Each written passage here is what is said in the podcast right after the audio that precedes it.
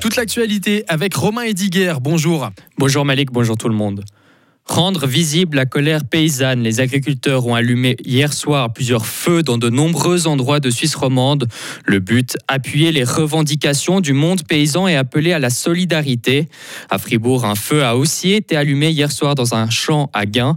De manière pacifique, les agriculteurs de la région se sont mobilisés pour faire valoir leurs droits des rémunérations plus équitables. Le transfert de Moutier dans le canton du Jura va franchir une étape importante le 6 mars, le 6 mars prochain. Le Parlement jurassien et le Grand Conseil bernois se prononceront sur les modalités du changement d'appartenance cantonale de la région. L'approbation de ce concordat semble acquise tant à Delémont qu'à Berne. Un refus signifierait l'abandon définitif du processus de transfert, ouvrant une période de tension et d'incertitude. À l'étranger maintenant, Donald Trump a battu hier soir sa dernière rivale républicaine Nikki Haley, un revers cinglant puisqu'elle a été défaite dans l'État dont elle a gouverné pendant six ans. La victoire de l'ancien président a été projetée par les médias américains quelques secondes après la fermeture des bureaux de vote. Donald Trump espère désormais forcer Nikki Haley à jeter l'éponge afin de pouvoir concentrer ses attaques sur l'actuel président Joe Biden. Russie hors d'Ukraine, c'est le slogan des milliers de personnes qui ont manifesté hier dans toute l'Europe. À Berlin, ils étaient 5000 individus à apporter leur soutien à l'Ukraine.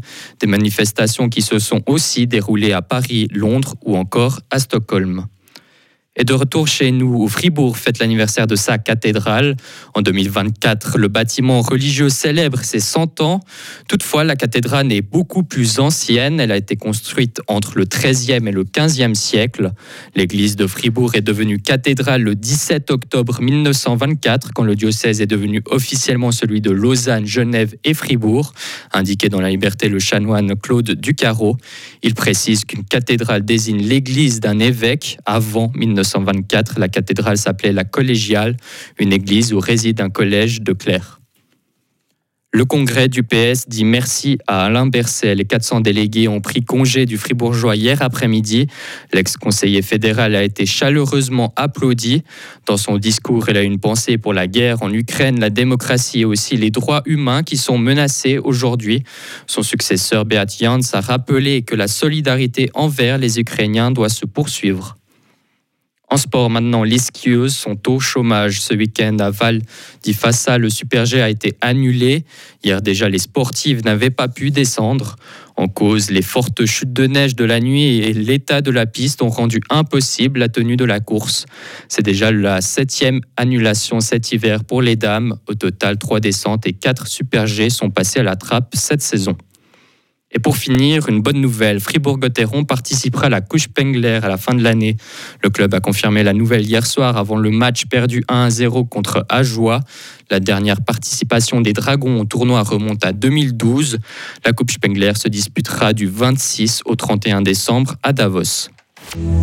Retrouvez toute l'info sur frappe et frappe.ch. Radio FR. Quelle est la couleur du ciel? Cet après-midi, les passages nuageux devraient devenir gentiment de plus en plus épais.